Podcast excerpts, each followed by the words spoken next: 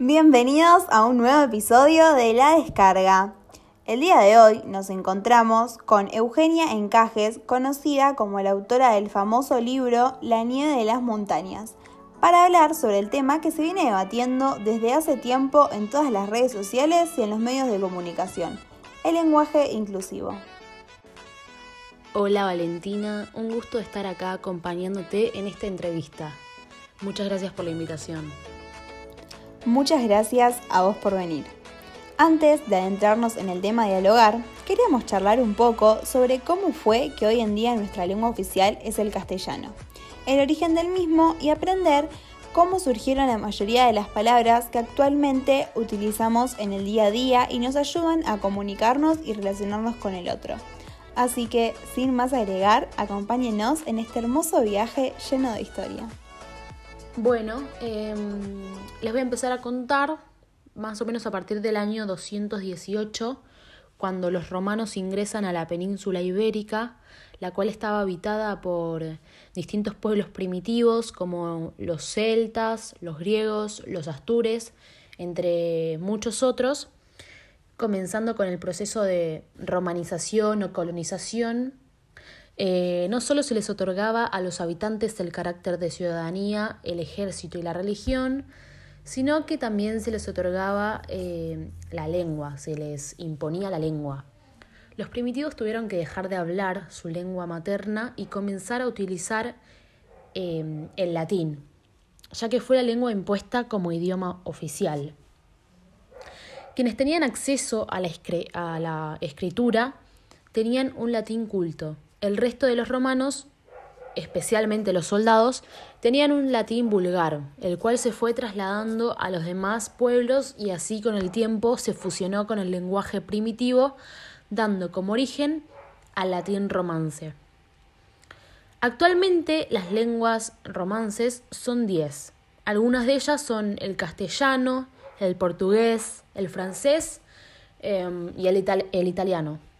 Y ahora retomándonos al año 1492, en el cual Colón llega a América, ayudado por los reyes de España del momento, estos logran publicar la primera gramática castellana. Y es por esta razón que actualmente nuestra lengua oficial es el castellano. Es decir, que la lengua fue evolucionando debido a los hablantes y no por cuestiones sociales. Y ahora que ya sabemos un poco más sobre cómo surgió y cómo fue evolucionando la lengua, hablemos del lenguaje inclusivo, el tema por el cual nos reunimos hoy. Para empezar, ¿nos puedes contar qué es el lenguaje inclusivo? Es muy interesante y polémico todo lo que abarca este tema tan controversial actualmente. Bueno, em, el concepto de lenguaje inclusivo alude al modo de expresión que evita las definiciones de género o sexo, abarcando a mujeres, varones, personas transgénero e individuos no binarios por igual. Hay quienes consideran que el lenguaje convencional, cuyas reglas en nuestro idioma son establecidas por la Real Academia Española, la RAE, resulta machista. Por eso proponen apelar a un lenguaje inclusivo que tenga en cuenta a toda la diversidad humana incluyendo a quienes no se identifican con ninguno de los dos géneros vinculados a la biología, mujer, hombre.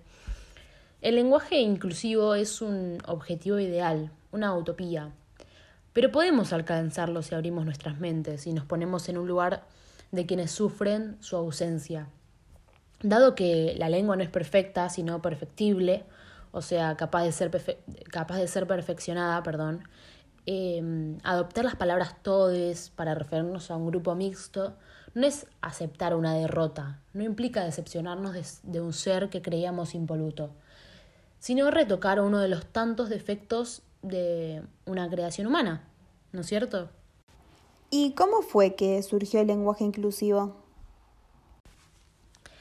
Em, el uso del lenguaje inclusivo puede remontar a su origen o concepción en los años 70, cuando la oleada de feminismo de la época comenzó a cuestionar la poca relevancia del género femenino en la lengua o la representación despectiva del mismo. En años recientes su uso se ha expandido cada vez más, principalmente en sectores como las mujeres, la juventud y la diversidad sexual.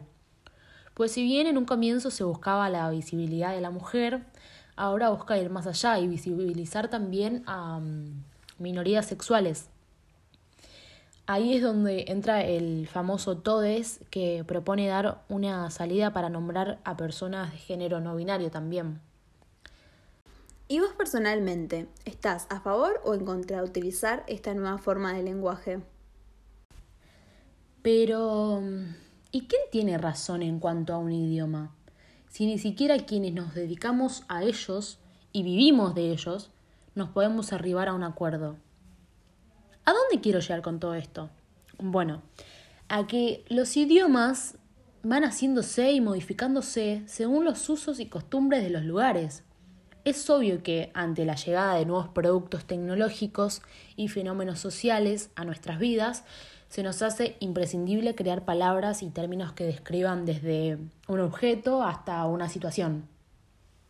Y siendo que la inclusión genérica es parte de la historia que nos toca protagonizar, tiene lógica y sustento el empleo del lenguaje inclusivo que deseche el masculino como abarcador de la totalidad, limitándolo a describir lo masculino únicamente. ¿Acaso hoy hablamos el castellano de nuestros abuelos? Ni siquiera ese hablamos. ¿Acaso ellos hablaban como cuando Cervantes escribió el Quijote en el siglo XVII? En lo absoluto. ¿Alguien dice hoy, Rosa cantadas dos canciones? Seguro, seguro que no. Pero antes sí se decía de ese modo, puesto que en el pretérito perfecto compuesto el participio pasado solía concordar en género y número gramatical con el objeto directo, como sigue ocurriendo en francés, acuerdo del participio pasado, y en italiano antiguo, no ya en el contemporáneo. Me encuentro con personas que no dominan ni su propia lengua, que en su universo vocabular abundan los vulgarismos, la falta de ortografía, la sintaxis desarticulada, y aún así se sienten amos de un idioma que para ellos debería permanecer indemne, lo cual no ha sucedido nunca ni sucederá. El mensaje implícito es que nada debe cambiar, que todo debe permanecer como está. Estas personas que tanto defienden el dejar el idioma con su marca patriarcal, ¿Pensarán que un idioma es una imposición tribal, algo indiscutible, inmutable? Primero surgió el grito, posteriormente nació la palabra, más tarde se hilaron las frases, nació la estructura sintáctica y, y nada vino puesto desde la noche de los tiempos, nada tiene que permanecer inmutable. Tanto en las redes sociales como en los medios de comunicación, no solo se escucha hablar sobre el lenguaje inclusivo, sino que también se nombra el lenguaje no sexista y el lenguaje no binario. ¿Podrías decirnos si hay alguna diferencia entre estos tres términos? Bueno, con respecto al lenguaje inclusivo ya expliqué anteriormente su significado. Eh, con relación a los otros dos términos puedo decirte que se incurre en lenguaje sexista cuando se emiten mensajes que por su forma, es decir, la palabra escogida o el modo de estructurarlas, resultan discriminatorios por razón de sexo. Lo opuesto es el lenguaje no sexista o inclusivo, aunque el concepto de lenguaje inclusivo es más amplio y abarca aspectos técnicos, culturales, entre otras cosas. Es motivo de debate si la lengua española es sexista de por sí, aunque sí hay acuerdo general en que su uso sí puede serlo. Para evitarlo, existen una serie de recursos lingüísticos, algunos aceptados normativamente, pero otros no, que permiten un uso no sexista del lenguaje. Los manuales de estilo de lenguaje no sexista buscan ofrecer estrategias con el fin de visibilizar a la mujer. Estos manuales no solo abordan los aspectos meramente lingüísticos, sino también de concepto, como la asignación de roles o comportamientos. Es el caso del siguiente ejemplo. Mm, por ejemplo, ¿no? Asesinan a dos mujeres que viajaban solas. ¿Se entiende? Bueno, eh, nada. Por otro lado, el sistema binario de género se basa en la idea de que el ser humano se divide exclusivamente en dos géneros, hombres y mujeres. Una persona no binaria no se siente exclusivamente hombre ni exclusivamente mujer. Podría ser ambas cosas o partes iguales o una más que otra. Podría tener un género completamente diferente, de, diferente, perdón, o simplemente no tener género. Algunas personas no binarias se expresan usando el género gramatical femenino, algunas el masculino, y otras no se sienten cómodas con ninguna de, estas dos opciones y buscan otras maneras de expresarse. Con este trasfondo, entonces, interesa que traductores, intérpretes y lingüistas aprendamos a usar el lenguaje no binario. En primer lugar, porque las personas no binarias existen y merecen respeto. Más allá de los derechos humanos, el colectivo no binario es cada vez más visible. Tarde o temprano nos tocará traducir a una persona no binaria o sobre ella. En conclusión, son tres términos distintos que se asemejan en su finalidad. La igualdad de derecho, el respeto hacia el humano y sus decisiones, y parar de una vez con la discriminación de, parte de una sociedad patriarcal, porque es así. ¿Crees que el lenguaje al que estamos acostumbrados a hablar invisibiliza a las mujeres y o a las personas no binarias? Sí, constantemente, porque mm, nuestro lenguaje es hijo del patriarcado. El lenguaje sexista que existe actualmente surge de una sociedad en la que el poder lo ejercen los varones cisétero en una sociedad donde ellos tienen un monopolio casi absoluto del poder político, económico y, cultural. Fue natural que el lenguaje se orientara a escribir al conjunto por el masculino. Es decir, que, que gramaticalmente el género masculino sea no marcado. Es también por esto que por mucho tiempo algunas palabras solo existieron en masculino, a pesar de que podían escribirse con otro género y hubo que luchar para cambiar eso. Poder usar la palabra presidenta en lugar de presidente es un clarísimo ejemplo. Nuestro lenguaje impacta en una visión del mundo. El hecho de que al decir, por ejemplo, doctores, abogados, políticos, pensemos en, grupo, en grupos de varones cis tiene que ver con el rol que en el imaginario social se le asigna a los géneros y más puntualmente a cómo se excluyó históricamente y se sigue excluyendo a las mujeres y a las disidencias sexuales de los lugares del poder. El lenguaje es un reflejo de eso y a su vez una forma de cristalizar esas relaciones de poder en nuestro imaginario social, haciéndolas ver como obvias cuando en realidad son resultado del desarrollo de nuestra sociedad. ¿Y vos? ¿Te sentís incluida cuando mencionan a una multitud de personas con el género masculino?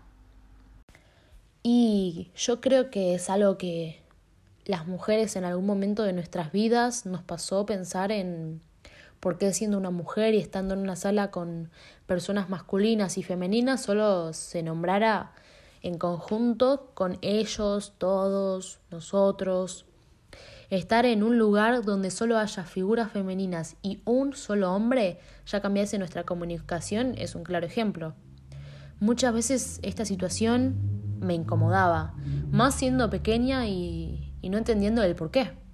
Con los años y, y con el feminismo pude comprender el trasfondo del lenguaje. ¿Consideras que es importante preguntar el pronombre con el que la persona se sienta identificada?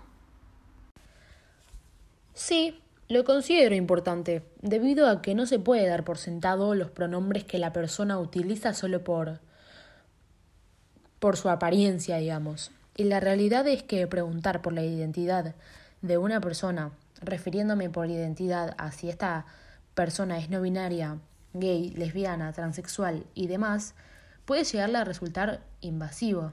Al preguntar por los pronombres que la persona utiliza, evitamos que ésta se sienta violentada, ¿no? Y que las demás personas no le genere cierta confusión.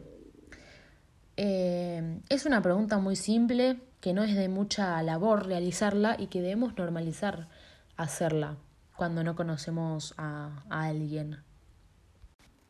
Leí muchos comentarios de personas que tienen una opinión en contra de esta nueva forma de lenguaje que decían que si se quiere aprender o si se quiere utilizar un lenguaje inclusivo, debemos aprender el lenguaje de señas. ¿Cómo respondes ante estos comentarios? ¿Estás de acuerdo? Y mira, son dos cuestiones distintas que tienen la misma finalidad, incluir. Estoy de acuerdo con que debemos aprender el lenguaje de señas para abarcar a las personas no oyentes y que este lenguaje debería ser enseñado en todas las instituciones educativas para que podamos eh, saberlo. Pero esto no quiere decir que al aprender lenguaje de señas estamos incluyendo a todas las personas, ¿no es cierto? Em, porque no es así.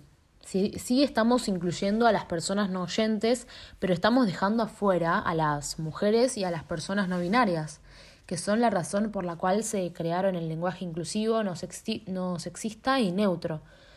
A lo que voy es que el lenguaje inclusivo, no sexista, neutro, surgió con una finalidad distinta a la que se plantea eh, cuando dicen que debemos aprender el lenguaje de señas. No se está hablando de lo mismo. Bueno, y volviendo un poco a la historia de la lengua. Cuando hablábamos sobre eso, comentamos que la lengua fue evolucionando debido a los hablantes mientras hablaban y no por hechos sociales. Ahora el lenguaje inclusivo, no binario y no sexista se presenta por cuestiones sociales. ¿Crees que éstas logren cambiar el lenguaje? Sí, yo considero que sí.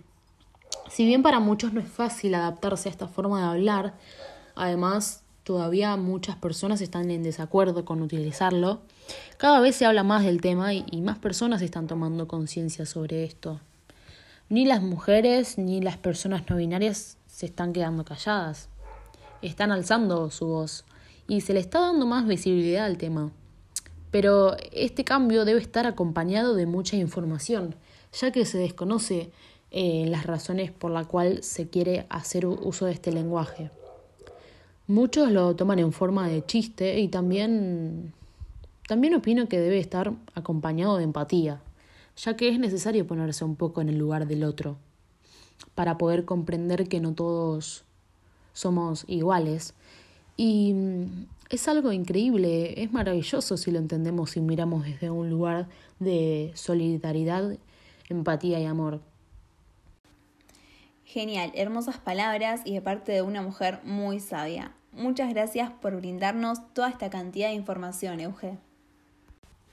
Te vuelvo a agradecer por este espacio en el programa y a toda la producción del mismo. Fue un placer y muy buenas tardes para todos. Bueno, y eso fue todo por hoy. Espero que les haya gustado y que hayan podido conocer más acerca del tema. Próximamente vamos a estar subiendo nuevos episodios por este mismo medio. Pueden escribirnos por nuestro Instagram, arroba la descarga, y comentarnos quién quieren que sea nuestro próximo invitado y qué tema les gustaría que tratemos. Nos vemos la próxima. Saludos.